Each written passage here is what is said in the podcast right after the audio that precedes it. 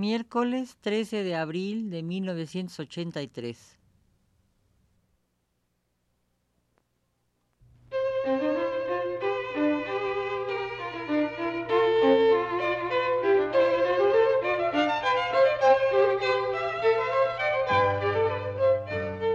Divergencias. Programa a cargo de Margot Glantz.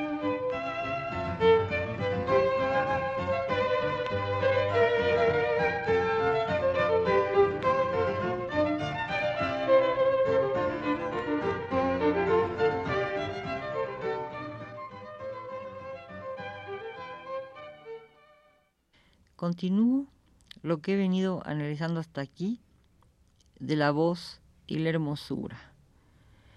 Había yo dicho que la relación entre concepción y concepto se maneja en Calderón como si el nacimiento fuese al mismo tiempo el nacimiento del concepto. Es decir, los seres de su teatro nacen engendrados por una concepción, pero al mismo tiempo esa concepción se vuelve concepto, porque es la palabra escrita.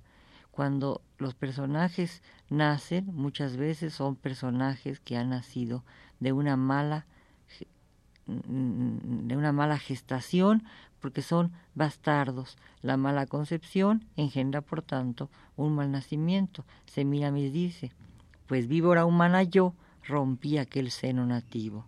Semiramis ha nacido con un destino, matar y humillar a quienes la rodean, empezando por quienes la han hecho concepto. Las fieras la ofenden y las aves la defienden.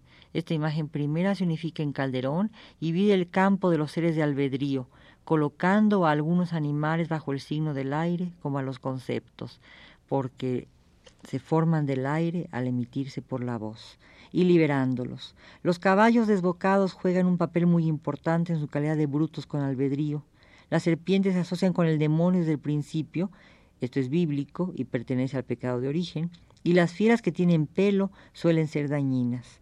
Las aves cortan el aire con sus plumas y por eso quizás son respetadas. Se debe probablemente a que algunas de esas plumas fueron voces mudas de los conceptos calderonianos al ser transcritos a la página en blanco. Son retórica del silencio como la vida es sueño. Los sepulcros vivos de los vientres de las fieras no contendrán a Semiramis. Ella volará por los aires para poderse despeñarse mejor con su destino. Adiós, tenebroso centro que voy a ser racional, ya que hasta aquí bruto he sido. Esta posibilidad de racionalidad podría completarse con el juicio que vencerá el destino, siempre y cuando Semiramis pueda enfrentarse a los conceptos, pues hija del aire ha oído mal y el eco se ha llevado las voces. Es decir, la racionalidad la ha captado por el eco de la voz o de las cajas de casa, pero la ha captado mal porque no la ha entendido, porque esa voz es también una voz esfinge, es de alguna manera la voz del vulgo, la voz que se extiende y confunde. Narciso en Eco y Narciso, oye las voces de los agales. Todos festejan a Eco y entran a la intricada espesura cantando.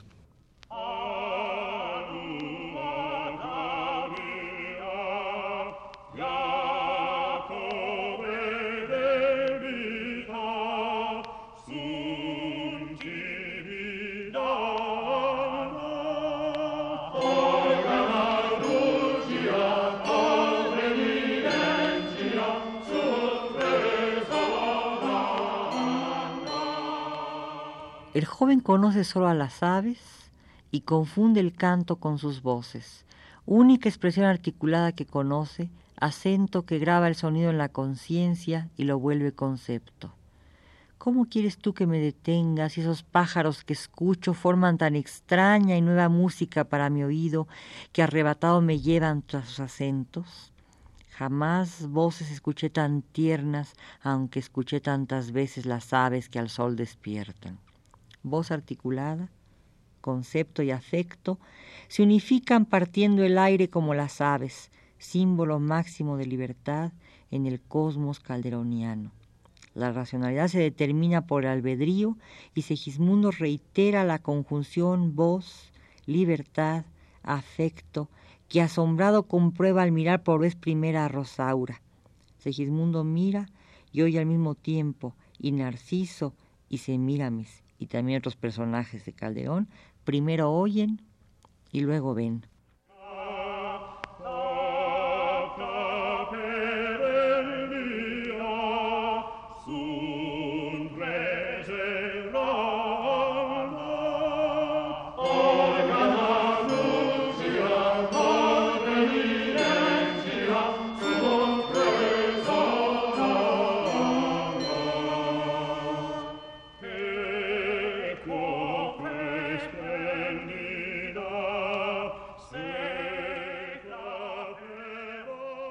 Tu voz pudo enternecerme, tu presencia suspenderme y tu respeto turbarme.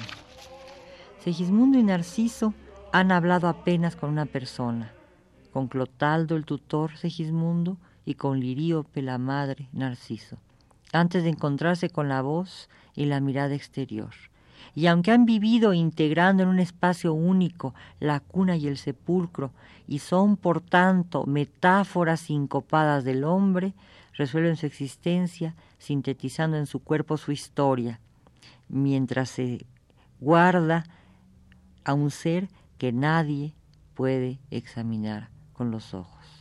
Aquí, por más que te asombres, y monstruo humano me nombres, entre asombros y quimeras soy un hombre de las fieras y una fiera de los hombres.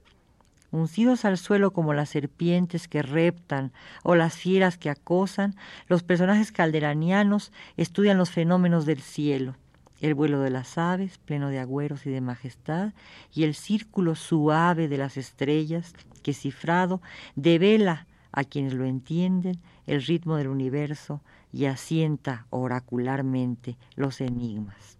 La voz viene del cielo y las, las aves la han articulado primero. En el mito griego, Procne es el ruiseñor, mujer vuelta pájaro con voz articulada, y eco transforma en suspiro y en lamento como símbolo máximo y eco se transforma, perdón, en suspiro y en lamento como símbolo máximo de la queja de amor. Aquí tenemos pues eh, una relación de tipo metafórico y conceptual en donde la voz se convierte a su vez en la voz articulada armonizada del canto, pero al mismo tiempo el canto suena como enigma y por tanto se desarticula porque los enigmas apenas son comprensibles para los profetas. La voz viene del cielo, insisto, y las aves la han articulado primero. Por eso, también aquí lo reexplico, en el mito griego, Procne es el ruiseñor, mujer vuelta pájaro con voz articulada. También en el mito, Eco se transforma en suspiro y en lamento como símbolo máximo de la queja de amor. Ella que atrae con su voz y su hermosura a Narciso, ella que lo lleva de la intrincada espesura a la primavera eterna de la utopía, lo precipita a la mirada de sí mismo. Su castigo es perder la voz. El castigo de Narciso y el de Semíramis, despeñarse, porque han aspirado a ser hijos del aire, y como Ícaro, el que voló con alas de cera, transgreden las leyes divinas y son precipitados desde el cielo.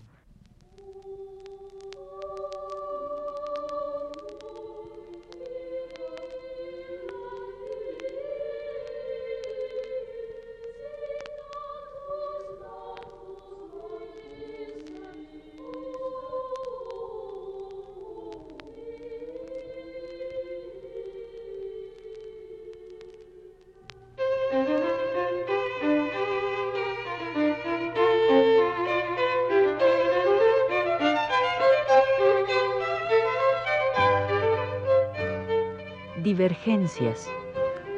Programa a cargo de Margot Glantz.